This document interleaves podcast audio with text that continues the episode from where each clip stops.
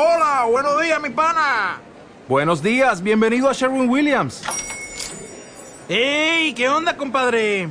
¿Qué onda? Ya tengo lista la pintura que ordenaste en el ProPlus app. Con más de 6.000 representantes en nuestras tiendas listos para atenderte en tu idioma y beneficios para contratistas que encontrarás en aliadopro.com. En Sherwin Williams somos el aliado del PRO.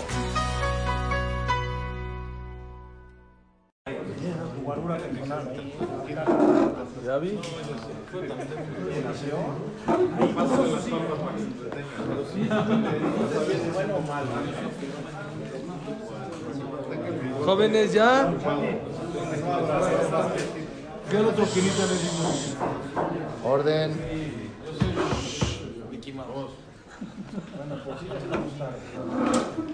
Ok. Estamos ya en Perashat Terumah. Sí, claro, pero Fashlama, mi querido David Yosef Ben Jemili. Es una fan de rápida recuperación. Fashlama, Fatanash, Fataguf. Amén. ¿De tu papá? Toch Shar. Estamos en Perashat Terumah. Perashat Terumah habla de la construcción del Bet HaMikdash. Para muchos es tediosa la Parashá porque es muy meticulosa en la construcción y te habla de qué medidas y por adentro y por afuera. Pero van a ver cómo en la semana nos vamos a dar cuenta de qué tan importante es que la Torah nos hable de las medidas y de todos los utensilios y todo lo que formaba el Mishkan, porque eso representa mucho musar y muchos mensajes para la vida de nosotros cotidiana. Voy a hablar hoy del Aarón. El Aarón era el lugar donde se guardaban las lujot. Dice la Gemara Masejet Baba Batra que en el Aarón que habían tres cosas. Mucha gente no sabe. Por lo menos le una opinión. Las dos lujot, ¿cuáles dos? Las rotas y las completas. Las lujot eran cuadradas, no como mucha gente piensa que eran como en forma de redondas, así como corazón, no. Las, las lujot eran cuadradas, las tablas de la ley eran cuadradas, ¿sí? Cuadradas. De un, cuadrado, un cuadrado de zafiro, no de marfil, se parece la palabra, pero eran de zafiro. Estaban las lujot, las buenas, las rotas, pero no eran las rotas para qué? ¿Para qué? No lo van a creer para qué. Aquí. El Aarón, cuando venía el Aarón, todo el mundo se paraba, cuando lo movían era mucho cabot. Para enseñarte que un Talmid Jajam que se le olvidó la Torah, síguelo respetando. No porque se le olvidó la Torah ya no lo vais a respetar, hay que seguirlo respetando. Para darle cabot a un anciano que estudió Torah, se aprende las lujotrotas. Así como las lujotrotas le, sigue- le seguimos dando cabot, porque alguna vez hubo Torah ahí. Igualmente, una persona que tuvo Torah y después Berminan se le olvidó por lo que sea, por una enfermedad o por ansiedad, hay que darle respeto. Y así pasó con Rabbi Yosef. Rabbi Yosef era el maestro de Rabá y Abayé y se le olvidó toda su Torah. Era un zar. Hijo, la Gemara dice en Maseje Total, muy bonito. La Gemara Maseje Total dice que, haz de cuenta, desde que se murió Rabben Akadosh ya no había una persona tan humilde como él. Batla Anabá. Se, se anuló. la humildad. Viene Rabbi Yosef y dice, no digas eso, eso bórralo en la Mishnah porque estoy yo. Es como- ¿Esa es humildad? ¿Esa es humildad? No. Dicen los Jamim, no. ¿Por qué es importante tener ejemplos de humildad? Porque no es lo mismo cuando es un ejemplo de humildad, a que te digan una de las de humildad, es una cosa. Ver una persona que es humilde influye más. Dicen los Jamim que Rabbi Yosef no, no quiso decir yo soy más humilde que, que Rabbeinu Akadosh. No. Lo que él, él no dijo porque soy yo. De Ikana, estoy yo. Y si estás tú, dice, todavía hay un musar muy grande. Rabbi Yosef era el mero, mero de la Torah. Era el maestro de Rabá y Abayé. Abayé y Rabá, casi cada dos dapim y medio de, la- de- de todo el Shas, vas a ver el nombre de Rabá y Abayé. Rabá y Abayé, en todo el Shas. No existe unos Emoraim que aparezcan tanto como ellos. ¿Quién es el maestro de ellos? Rabbi Yosef. Y dijo Rabbi Yosef, de un día para otro se me olvidó toda la Torah. No seas soberbio porque estoy yo, porque te puede pasar lo que a mí me pasó. Porque el mundo da vueltas. Eso es de, de ama Rabbi Yosef. Pero bueno, Rabbi Yosef, de ahí aprendemos de que las lujot rotas también están dentro del Aarón. Vean qué... supone que si una letra que está rota, que, que ya no sirve, No, no es el Sefer Torah correcto, pero no por eso no hay que darle cabot. Un Sefer Torah que está pasur no lo puedes tirar, no lo puedes usar, pero no puedes tirar, hay que darle cabot. Igualmente un anciano que se le olvidó la Torah hay que darle cabot. Vean por favor las medidas del Aarón. Dice el Pasuk, Beasu Aarón Shitim. La tercera cosa. ¿Qué? Es que eran tres cosas que iban adentro de él. Dije las dos lujot y un Sefer Torah. Un Sefer Torah iba dentro del Aarón. Eran las dos lujot, las lujot nada más hablan de los diez mandamientos, y un Sefer Torah que estaba dentro del Aarón. Pero Moshe Gracias. bajó el Sefer Torah o lo trajo No, en la no, lo memoria. fue escribiendo Ah. conforme fue pasando. Beasu Aarón Shitim, y quiero que me hagan un Aarón de cedro. Amataim Bajetzi Orko. 2.5 de largo, tefajim. Eh, amot, una ma, aproximadamente son 60 centímetros. Por 2.5, más o menos, metro y medio de largo. De amá bajetzi rojbo, metro y medio de ancho, una ma y medio, 90 centímetros de ancho. De amá bajetzi comató, y una ma y 90 centímetros de alto. Ya de ahí hay un musar muy grande. Dos y medio por uno y medio por uno y medio. Si ustedes se dan cuenta, el shulchan, cuán- la mesa, ¿cuánto medía la mesa? Medidas completas, no medía medidas eh, rotas. ¿Por qué? ¿Por qué 2.5 por 1? Dice, la persona, el árbol representa la Torah, obviamente, ¿no? Es donde estaba la Torah. Siempre en lo espiritual, nunca una persona puede decir, ya llegué. Siempre tiene que estar, sentir que está a la mitad del camino. Todavía me falta más, todavía puedo estudiar mucho más. Las- y por eso la Torah dice, ¿sabes qué? El Aarón. El Aarón, uno, una persona no se imagina lo importante que fue por Clal Israel. Era muy importante para nosotros. Dos historias les voy a contar. Una, ¿ustedes supieron de que se abrió el mar? Que pasábamos cuando se ahogó Egipto. Todo el mundo sabía. Cantamos la Shira. Todos los días decimos, ah, Yashir Moshe, Israel". Les voy a contar otra historia. Después de los 40 años, eso fue siete días des- después de salir de Egipto. Siete días después de salir de Egipto, ¿qué pasó? Sí, Nos persiguieron los egipcios.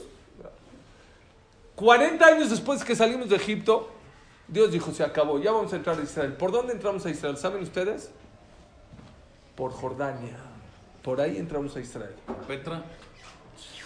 Jordania, no, por el Yardén, donde está el Jordán. Vamos, ¿no saben la canción de Crucemos el Jordán? ¿Cómo se llama de este? ¿De quién es?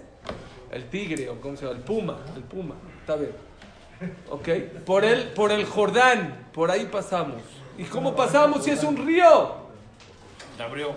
Dice la Gemara, dice la Gemara, es la única vez, ¿quién cargaba el Aarón? Normalmente lo cargaban los Levim, cargaban.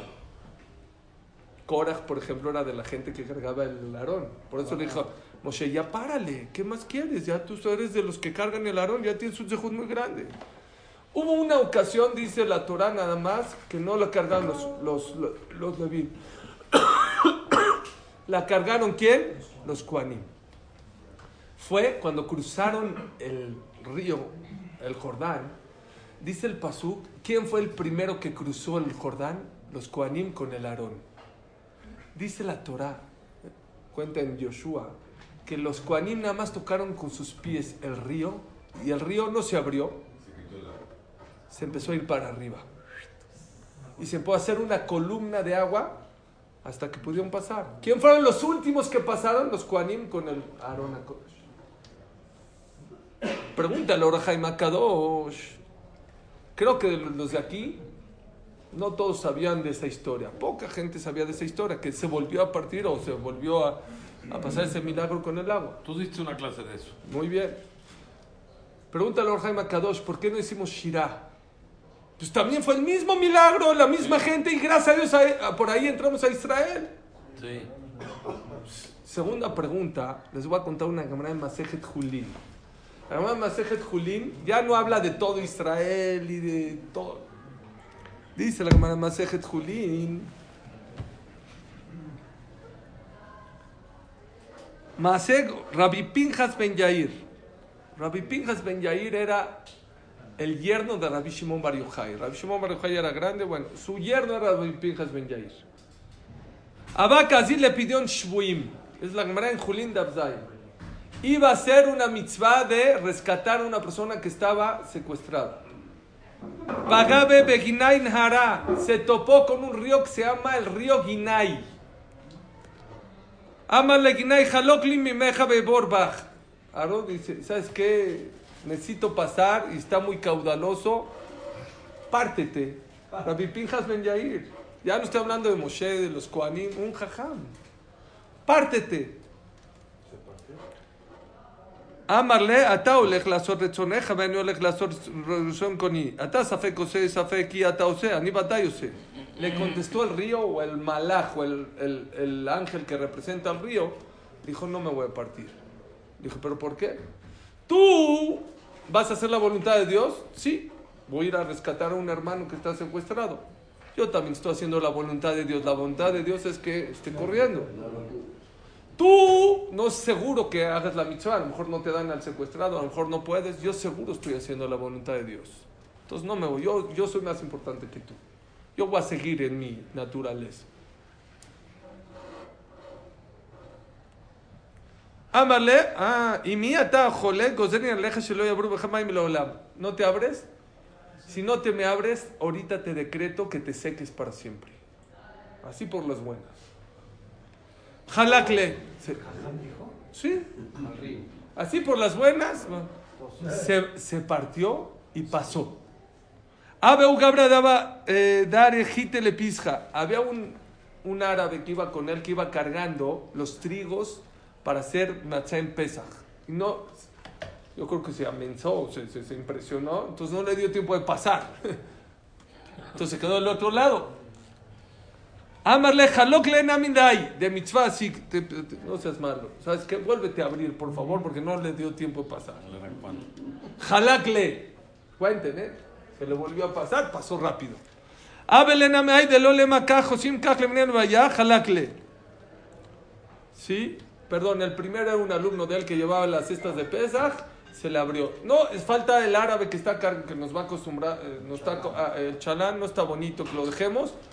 Tres veces. El Yerushalmi dice, había una cuarta, sus alumnos iban con él. Le dijeron, maestro, ¿pasamos o no pasamos? ¿Se nos puede abrir para nosotros? Dice el Yerushalmi, que les contestó así. El que nunca en su vida lastimó, hizo sentir mal a su compañero, puede pasar, se le va a abrir. El que no, que ya no pase. Ya no, ya es too much. Pero tres veces es mucho. Pregúntale ahora Jaime Kadosh, oye,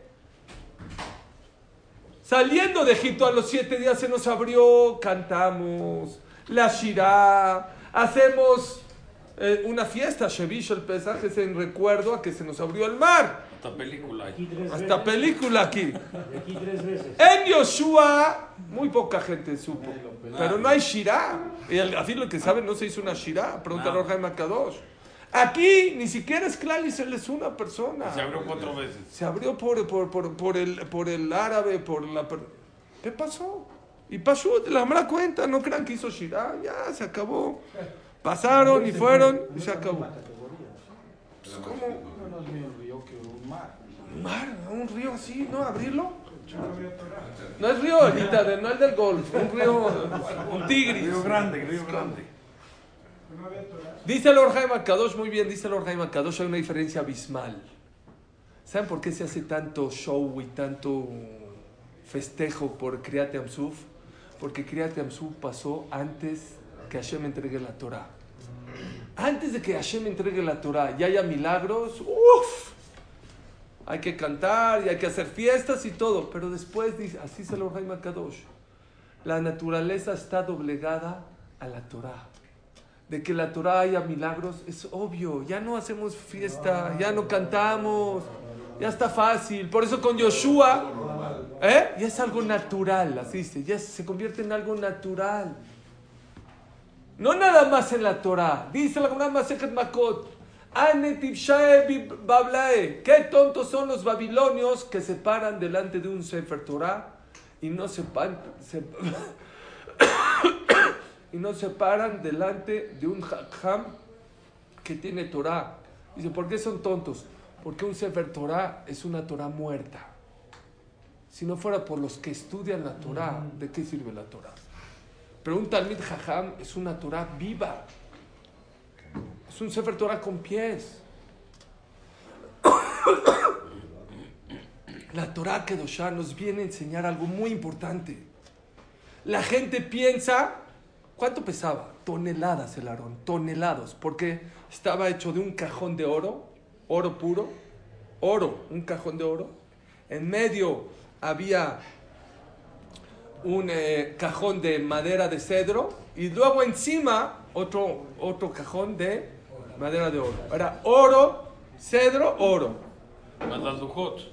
Aparte de las lujot y aparte el Sefer Torah. Era pesadísimo la Gemara. Y luego, ¿qué tenía? Hagan de cuenta, era como esta mesa. Tenía aquí en las esquinas unas argollas de oro también.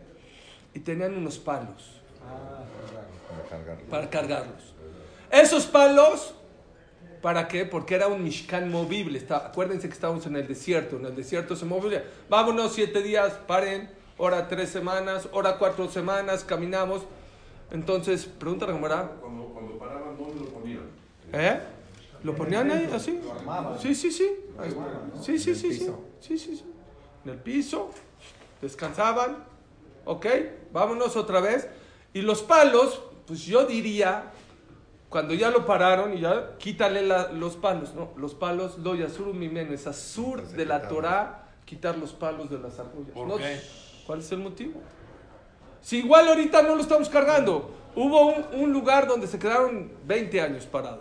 No, con los palos. ¿Pero para qué? Si no nos vamos, todavía ya estamos aquí. Cuando lo vamos a cargar.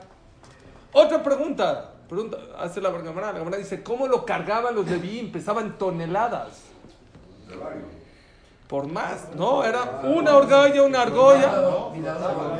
¿Qué? Dice la Gemara. Muy bien, dice la Gemara. Dice la Gemara, dice la Gemara, los Levín no nada más que no pesaba, cuando los Levín ponían su hombro encima de las, de los, ¿eh? no que se cargaba solo, el lagarón los cargaba a ellos. Pues la pregunta es, ¿para qué lo haces tan pesado? ¿Y para qué haces milagro? Dios no hace milagros a lo tonto. ¿Para qué dejas los palos? ¿Y para qué dejas los palos?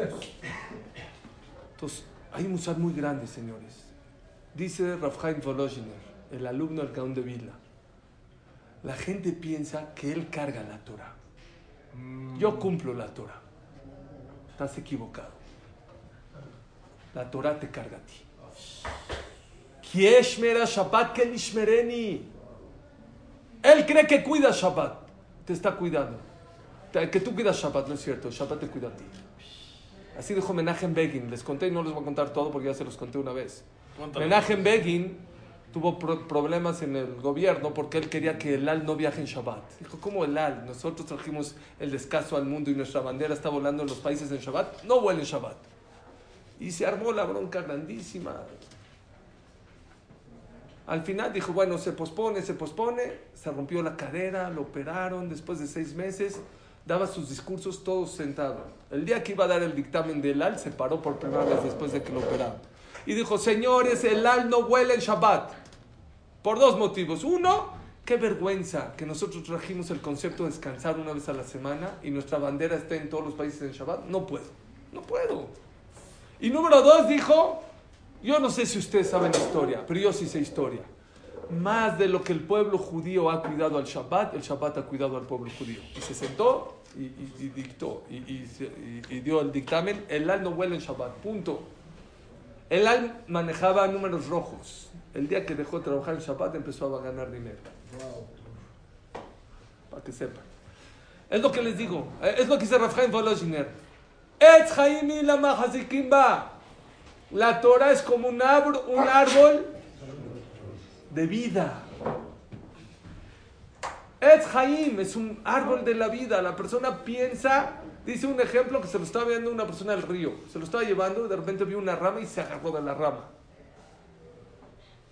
Dice, ¿quién está agarrando quién? ¿Él a la rama o la rama a él?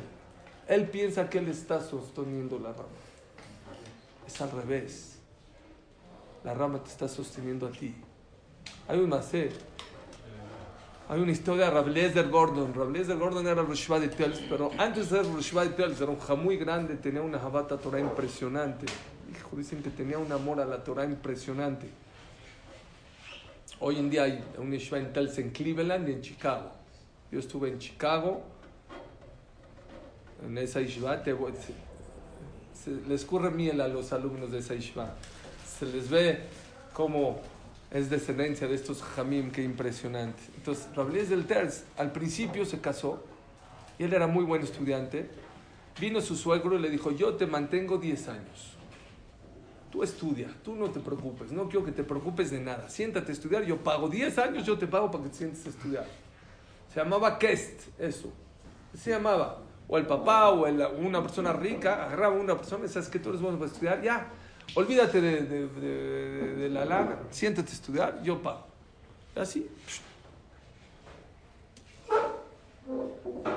Era tan buen estudiante que venía gente a ofrecerle puestos. Oye, mira, quiero que usted hablen con mi suegro. Él me- yo estoy como, ahorita estoy contratado por mi suegro, 10 años. Y así venían a ofrecerle puestos y puestos, ¿ve? los bateaba el suegro. En eso le empezó a ir muy mal al suegro, muy, muy mal. Al principio tenía mucho dinero, después le fue mal. Y le decía a su esposa, bueno, ya, déjalo ir. ¿Cuánto tiempo lo vas a mantener? Cuando estabas bien, adelante, pero ahorita que ya no estás tan bien, déjalo que se vaya. Dijo, ¿quién sabe quién mantiene a quién? Tú déjame. Siguió, siguió manteniéndolo, hasta que un día le ofrecieron a su yerno ser rabino de la ciudad. Era un puesto muy importante. Ahí sí dijo el, el suegro, me duele, porque faltan unos años todavía, pero ese puesto no te puedo negar. Bejabot. Ya te puedes ir. ¿Seguro? ¿No te enojas? No, no. ya. Bueno, este sí es un puesto importante, es una oportunidad. El día que se fue a la otra ciudad, falleció el suegro. Él le dijo a su, a su, a su, a su esposa, ¿quién sabe quién? Magzica quién. Uno piensa que él está sosteniendo a él, es al revés. Más de lo que tú crees que estás dándole al pobre, el pobre te está dando a ti. Más de lo que tú crees que estás cuidando la Torah, la Torah te protege a ti. Por eso dice, Veikuli, tomen, no den, tomen. Cuando habla de la donación, tomen. Jajam levi kach mitzvot. Siempre que la persona va a hacer una mitzvah, dice, hijo, ya me va a costar, o tiempo, dinero. No, no te. Siempre que hagas una mitzvah, no te está costando. Estás ganando. Estás recibiendo. No sientas que te está quitando. Y por eso tienes que hacer las mitzvot con alegría. No nada más en este mundo, en el otro mundo. ¿Por qué nunca esas varas, por qué no se quitan? Dice el Hafetz Haim. ¿Por qué no se quitan? Quítalas. Lo yasuru mi menú. Nunca puedes quitar las varas del Aarón. ¿Por qué? ¿Quién es el Aarón? ¿Quién representa el Aarón? El Aarón representa a los Talmidei Jajamim. A la Torah.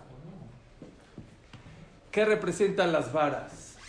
A los que magzikim a la Torah. Todos aquellos que con su dinero o con su tiempo apoyan a la Torah son en representación a esos palos. ¿Y por qué no se pueden quitar? Porque la persona que apoya la Torah, así como en este mundo está pegado a los jajamim, allá arriba va a estar pegado a ellos, a los grandes jajamim. Lo yasuru mi menú. No van a estar separados. Increíble, miren qué bárbaro. Por un poquito de dinero vas a tener de estar en el Olama va junto con el jajá más grande de aquí, que estudió toda su vida. Igualito, lo yasuru. Aquí están pegados, allá arriba estás pagado. Dice el Hafetz Haim, hijo Shema Israel, es- está, está fuerte.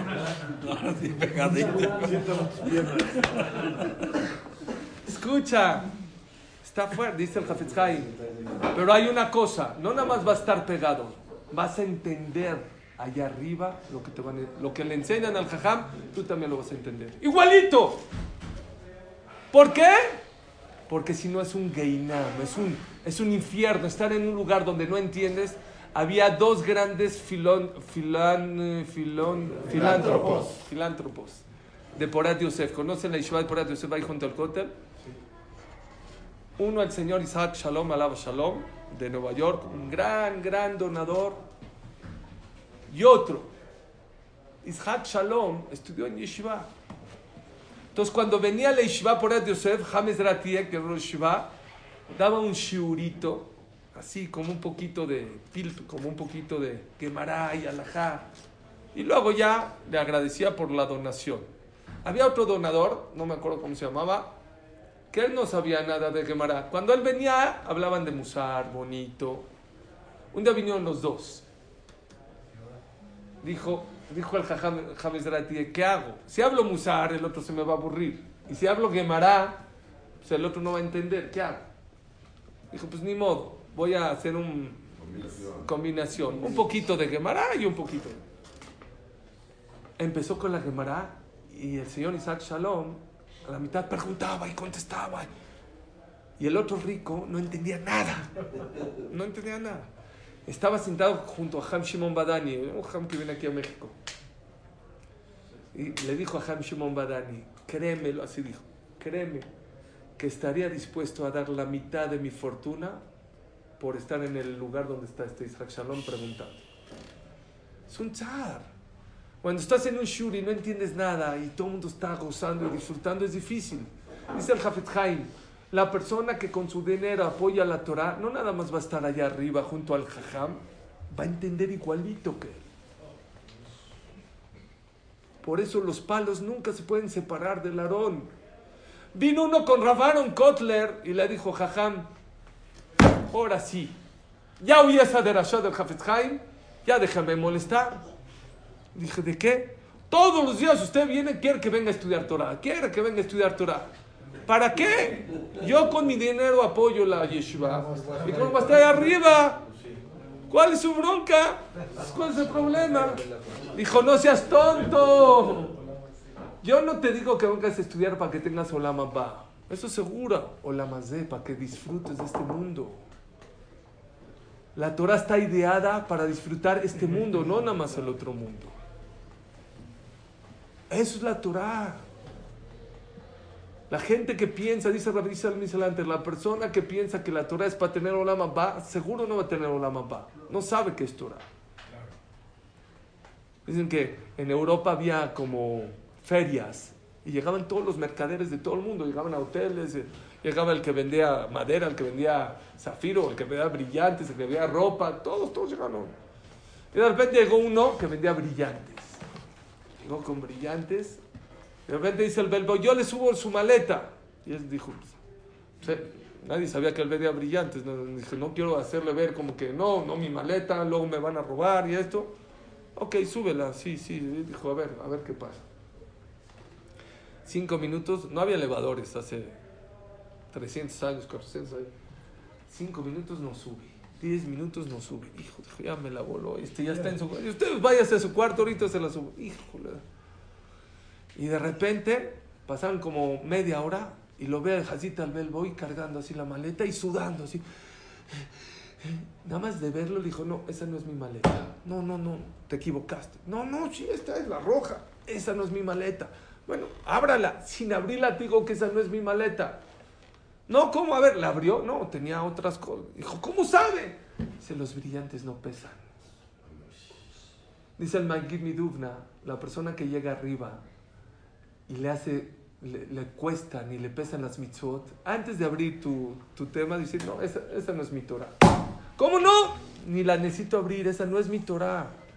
Mi Torah son brillantes. La Torah no está hecha, claro que cuesta trabajo, claro. Al principio es difícil la Torah, pero se disfruta, se goza.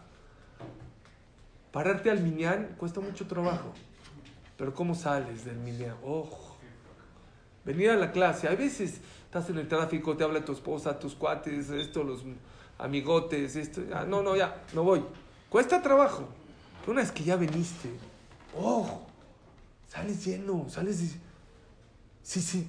Les voy a decir una cosa. Si ustedes van a una clase de Torah, así dijo Hamad Yosef, y sales triste, no sales lleno, cambia de clase. O cambia de Moré, cambia de Ham. No puede ser. No puede ser. Hay algo mal. O cambio de... Algo está, está equivocado. La Torah me sameja a la persona. Y las mitzvot. Hay un macé de una persona que necesitaba decir Kaddish en Israel. De repente iba a hacer minjá y no había pedido ni un Kaddish de eso. A ver, ¿a dónde puso? Llegó un knis así, nueve con él. Así a la mitad del camino, hijo, no, no. Faltan 10 minutos, 15 minutos. Le dijo al jamoy, dice, no, la verdad no, to- no todos los días se cumple. A veces sí, a veces no, por favor. A ver, cinco minutos más, no llega. Hijo, faltan cinco, no perdió ni un titú, eh, eh, ni un Kaddish. eso. Le dijo, oye, no hay nadie así que venga y dice, mira, hay una Macolet, una tiendita aquí a tienda, pero nunca viene. Pero si quieres, ahorita vengo. A decir Kaddish, corrió, corrió con él. El tendero, oye, mira, ya se incomodó. Zuz, zuz, zuz, quítate, estoy trabajando. No, mira, mira, es que Kaddish, no, no, no, a mí no me digas, yo nunca voy. No, mira, mira, por favor, mira, es que ya le movió el corazón. Mira, es que el Kaddish, es que el esto nunca he perdido. Por favor, falta uno, no seas malo, vente aquí, crúzate. Sí, mira, te digo ya me convenciste, no va a ser un problema. Yo no puedo cerrar, yo necesito vender. Si cierro, pierdo dinero. A ver, ¿cuánto vas a perder en media hora? Digo en 15 minutos. ¿Cuánto vas a perder? Me dijo, pues unos 400 shekels. Yo te lo puedo. Te los voy a cobrar. ¿Seguro? Sí, está, 400 shekels. Está bien, yo, pero vente. No, sí, órale, vente. Ya cerró la tienda. Dice, ¿te, te los voy a cobrar? Sí, te los doy. ¿Quieres te- No, no, pero me los das al rato. Sí, órale. Vino corriendo, ya, ya, no, espérese, ya. Kadish, oh, este estaba feliz que dijo Kadish. Arbit, hazte, órale, Arbit también, ya. Te pide, te pide la mano y te agarras el pie, bueno, órale. Acabó, acabó, acabó eh, Arbit, este que dijo Kadish, estaba tan contento y tan feliz, que dijo, mira, me diste tanta alegría, no te voy a dar 400, te voy a dar 600. Dijo, no acepto. Dijo, ¿pero por qué? Dijo, mira, aunque me des 800 no te lo acepto. ¿Pero por qué? Si quedamos. Decir la verdad. Nunca pensé, me costó mucho trabajo venir. Pero ahorita que ya recé, ya dije, nunca había tenido un sentido tan hermoso como el de ahorita. El Yetzerá paga cash. Vas y te echas unos taquitos ahí en el fogoncito aquí. En el momento son deliciosos, pero ¿qué crees? Luego ya no tiene sabor. Luego ya se fue. Las mitzvot es exactamente al revés. En el momento son difíciles. El Yetzeratov no paga cash, no es cash. A futuro. Crédito. Ni modo. En el momento es duro, ¿eh? Pero una vez que hiciste las mitzvot y Masim Tovim, oh, se disfruta. No allá arriba, acá abajo, Rabotai. Es la diferencia entre Yetzeratov y Yetzerará. Harvard hizo un estudio por 40 años. Hacen que ahí hacen las cosas bien. 30, 40 años. Agarraron a unos niños, he sabido, este Marcelo seguramente les ha llegado por mail o por WhatsApp. Pusieron a unos niños y les pusieron un bombón, o un dulce, o un chocolate. Y les dijeron, este chocolate te lo puedes comer cuando quieras. Pero si te esperas y no te lo comes una hora, después de una hora te voy a dar otro chocolate. Así hicieron. Los que se abstuvieron, unos se los comieron, unos se estuvieron, llegaron. Estudiaron a esos niños 30 años. 30 años siguieron su, su vida. Todos los que se abstuvieron y se aguantaron y, y se dijo, me voy a aguantar una hora, fueron mucho más exitosos que nosotros. En los negocios, en el matrimonio, en todo en la vida. Claro que la Torah son restricciones, es una manera de vivir, Rabotai. La persona que no pone límites, voy a agarrar un ejemplo porque estoy de verdad enojado por lo que está pasando con el tema de la tecnología. No vamos a poner ahorita aquí este, investigadores, quién ve, quién no ve, quién... Yo les voy decir un dato. La persona que no ponga restricciones a la tecnología y no le ponga límites a los celulares y al iPad, en el 2020, ya no falta mucho, va a estar conectado de 18 maneras. No nada más de tu iPhone. Te vas a estar lavando los dientes y vas a poder ver en tu espejo de tu, de tu baño, en tu coche. Tu cepillo de dientes va a estar conectado a tu iPhone para que sepas qué tipo de diente te, te cepillaste bien. Tu refrigerador, todo. Va a estar vuelto loco, va a estar conectado completamente. Si ahorita con un mugre celular estamos, Sí, estamos, les voy a decir el promedio, estuve en Google la semana pasada, no- ocho horas al día estamos viendo nuestro celular, nuestro iPad, nuestra computadora. Ocho horas. La tele, TV Azteca o ¿saben cuánto tiempo? O Televisa, ¿cuánto? 90 minutos. Ocho horas. Ocho horas pegados a esas cosas. La persona, y de verdad, de verdad, destruye las vidas, destruye. Ya lo hemos visto, destruye los matrimonios. Desgraciadamente no puedo ser tan, tan explícito, entiéndame a lo que me refiero. La persona que ve porquerías, se le abre la mente y yo luego ya no sé, y luego busca y hace y busca y, ve, y hace tonterías. Tienen que aprender a, a- a pon- tenemos que aprender a poner límites, así como no todo se puede comer, ¿no? No todos los días puedes trabajar, no tú puedes ver. Desgraciadamente ahorita, antes había control de los papás y esto, ahorita ya no hay control. Ya nadie te ve, estás en tu coche, en el baño, con perdón de ustedes, en tu oficina, puedes ver hasta lo que quieras ver. Pero la persona cree que está ganando, está perdiendo. Es contra la filosofía. Toda la Torah es autocontrol, disciplina. Este, John, Mas- eh, John Maxwell, les he dicho, no es Yehudí, no, no cumple Torah, no. Coy, coaching de negocios. Tengo el libro en la casa, ¿saben qué dice él? La persona que no controla sus ojos, no controla su pensamiento, para mí es peor que un animal. Y no lo dice el Rav Shach, no dice Hamodia Yosef. La persona que no puede controlar su cabeza, de qué ve, qué no ve. Peor que un animal, es lo que nos diferencia de los animales. Los animales tienen instintos y acabó. El ser humano tiene raciocinio, tiene intelecto. Eso es Torah, Rabotai. Eso te da vida, eso te hace disfrutar de la vida. No pedimos que ven- vengan a estudiar Torah para Olama va. Olama va con su dinero que apoyes la Torah o con motivar o traer dinero para que la gente pueda estudiar Torah. ¡Oh! Ya estás en Olama. Va Olama. Había un gran, gran, gran filántropo de Clal Israel. Moshe Reichman. La familia Reichman. Forbes la llegó a nombrar la familia número 3 más rica del mundo. Número 3. El que lo veía, unas tuvo, eh, vino a México, era muy amigo de Moisés Abalab Shalom. El que hizo la Torre Mayor. Les conté, su ingeniero era inquilino de mi suegro, era un argentino. Coy. Y nos contó que una vez colaron por error una losa en la Torre Mayor. Por error en Shabbat y se enteró Reichman, la mandó a tirar. No, pero no, no, tú no mandaste a decir, no, edificio no hay Hilul Shabbat, todo es kasher.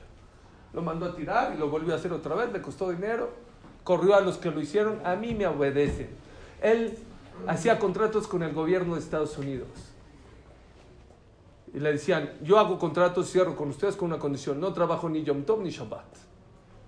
Dice, no hay problema, pero si no entregas en el tiempo, te cobramos multa. Cada día que pase, papá, siempre entregó antes, siempre, siempre entregó antes. Reichman. Y era una persona que, váyanse a Israel, mashallah, todas las, todas, to- todas las yeshivot, todos los bateknisiot, está su nombre, era, era una persona muy, muy dadivosa. Y una vez fue con Rav Shach fue el gigante de la generación, miles de alumnos, no de alumnos, de Rashi Yeshivot, de maestros de alumnos. Y vez le dijo, Jajam, le puedo hacer una pregunta, ¿quién va a tener más Olam usted o yo? Está dura la pregunta. Usted tiene mil, miles de alumnos, pero yo con mi dinero he hecho miles de yeshivot. ¿Quién va a ser? Le dijo Rav Shach, mira, Olam no sé, a lo mejor tú, Olam Azé, te aseguro que yo tengo más que tú. No queremos que estudies Torah para tener Olam Abba. A lo mejor con tu dinero vas a tener mucho Olam. Pero ¿de qué sirve tener Olam Abba si no tienes Olam Azé? Sus bolillos. De lo que dos polullos con uno, No. eso es de. Reichman. Ah, sí, ya lo, lo acabo de contar ese justo. ¿Quieren que lo cuente? Porque sí, lo dijo. ah, bueno. No, es que ya es tarde, ya es tardísimo. Échale, no Habían dos, dos, dos muchachos, dos moshes, que estudiaban en una yeshiva en Europa. Uno le pidió el jajam, dijo, ¿sabes qué? Necesitamos, el panadero dona todo el pan de ayer, lo dona al yeshiva. ¿Quién se, ¿Quién se dona para ir por él? Dijo un moshe, yo voy por él. Y había otro problema, necesitamos que se paren a la tefilá todos los días los muchachos, porque no hay minyan. ¿Quién se dona a parar a los muchachos de la yeshiva? Otro Moshe dijo, yo. Y así varios años, un Moshe iba por el pan, el otro Moshe, y despertaba a los muchachos para... Después de muchos años se fueron los ya, se iban los... Dijo, antes de irse, iban en la misma clase, antes de irse, les dijo, vengan para acá, les voy a dar una verajá. Ustedes no fueron normal. Tú te tuviste que parar todos los días temprano para ir por el pan. Y tú te tuviste que parar más temprano que los demás para parar a los demás. Tú que fuiste por el pan, que Hashem te mande mucho pan, que tengas mucha parnasá, que nunca te falte parnasá. Tú que siempre te preocupaste por lo espiritual de la tefilá, que seas un Talmid Ham grande, que tengas mucha Torah. ¿Quién fue ese Moshe, el del pan? Moshe Reichman. ¿Quién fue el otro? Mo- Rav Moshe Strenbuch. Es un Talmid Ham que tiene más de 100 años, vive todavía. Fue Rav en Sudáfrica, hoy en viva tiene Moadim Zmanim, tiene libros, vive ahorita en, en, en Eretz Israel.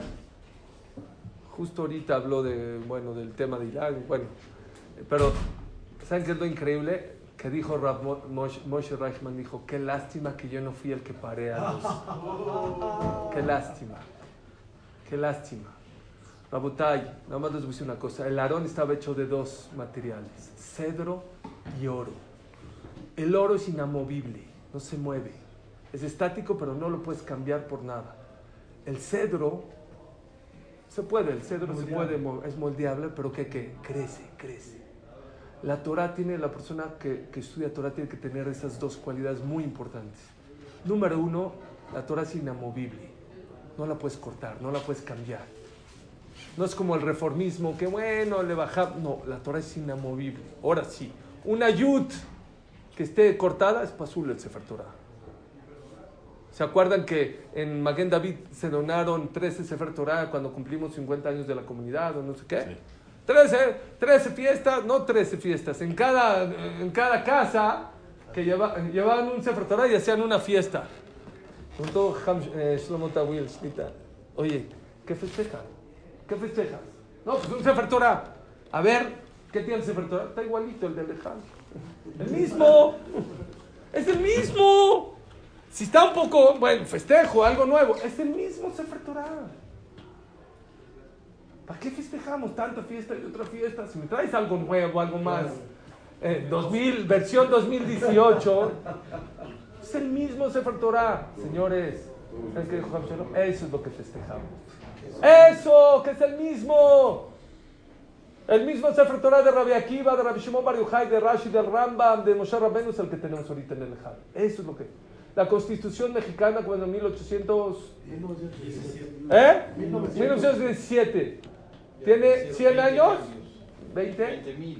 Ha tenido más de 400 cambios. Más de 400. La Torah es la misma, la Torah. Tiene que ser como el oro. No se cambia por nada del mundo. Pero otra cosa. La Torah, la persona tiene que crecer. La persona no puede venir a estudiar Torah. Ah, qué bonito. Ah, qué bonito, ¿eh? Que Suri, qué bonita clase. La Torah, les dije, Jamo ya dice dos cosas. Una, tiene que dar simja. Dos, te tienes que transformar.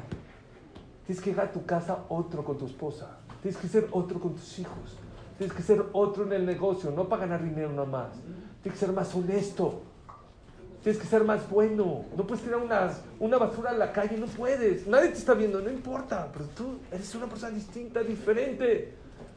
Tenemos que crecer. Otra vez, perdón, pero John Maxwell no es Yuri, es Goy. Dice John Maxwell. Uno viene y te dice, ¿sabes qué? ¿Sabes por qué cambié o por qué crecí? Él habla de superación personal, pero yo lo traigo a, a nos- a nosotros, nos queda muy bien también. Es que me invitaron a una clase de esto, o me regalaron un libro, o me regalaron un cassette o un CD, y por eso me cambió mi vida. Si no seas tonto, no esperes a que te lleven a una clase Torah, a una clase, o, o- o que te regalen. Tú haz la clase. Tú compra el libro, tú regala el libro, sé proactivo, no seas reactivo. La gente es como oro, ya, estático, lo que soy, soy, cambia, muévete. Había un señor, ya lo oí de rabiudades dos, tres veces. Había un señor a los 76 años, ¿es grande o no? No sabía que era una Gemara, no sabía si se abría así en Israel, un doctor muy inteligente. Nunca en su vida estudió Gemara, no sabía si así, así, no sabía, no sabía. Un día cayó una clase de Gemara, un chavo que sabía explicar bien, agarró, pum, pum, explicó. Acabó la Gemara y dijo, ven para acá.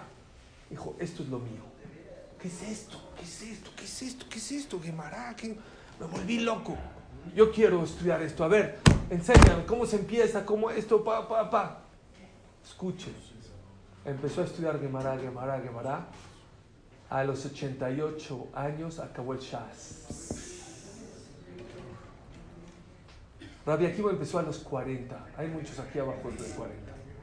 El chiste es el chip, querer crecer, que ser más grande, no ser conformista, no ser, ah, bueno, uno sabe que me dice, ¿ya, ya vieron la reflexión de Torah no? Uno me dice, ¿estudias Torah? Sí, leo tu reflexión todos los días. ¿Saben cuál es mi finalidad de la reflexión? Que puedas leerla en menos de seis segundos, porque si no la gente ya no la lee. ¿Eso es tu Torah? ¿Seis segundos? Ni siquiera le hace clic a escuchar la clase. Leer la reflexión para el día es suficiente. Dice Rab de Ponovich, perdón, ya me, me jalé, pero ya con eso acabo. Dice Rab de Ponovich, va a haber un hambre cuando venga el Mashiach, tiempos de Mashiach, va a haber un hambre. Empieza a hablar de, los problemas que va a haber cuando venga el Mashiach y dice, va a haber esto, va a pasar esto, va a pasar. Y una de las tragedias más grandes es que va a haber hambre. Dice, lo rad la lejem, mai. Pero no va a ser hambre de comida ni sed de agua. Kim lishmoa dibre Hashem. Va a haber hambre de Torah. Pregunta Rav de Ponovich, entonces no es un problema. ¡Qué bueno! Que haya hambre de Torah, la gente. Dice, sí, tiene razón. Por un lado, qué bueno. Miren, Baruch Hashem, cada vez hay más gente que viene, que estudia Torah. ¡Oh! Pero hay otro problema. Cuando una persona tiene hambre, se, se, se, conforma con lo que sea. Una papa podrido. ¿Cuánta gente en la Shoah? Con una papa podrida, ¡ah! Ya. Dice, ese va a ser el problema de la última generación. No que la gente no va a estudiar, claro que va a venir a estudiar. Y mucha gente va a querer estudiar. La gente se va a conformar con poco. Porque la gente que tiene hambre con poco se, se, se, conforma. Y no es lo correcto. La gente tiene que ser, claro, como el oro. Mi Torah no se cambia por nada. Son mis valores, son mis valores. Pero por otro lado, tiene que ser como el cedro. Crecer, crecer. Cuando la Torah habla del Aarón, no dice una. Era oro, cedro, oro. ¿Cómo le llama la? Aarón Atzeshitim. No le llama un Aarón de oro. Un Aarón de cedro. ¿Por qué? Tenía más oro. Lo que importa es cuánto creces, no cuánto estás estático. Baruch Adonai lo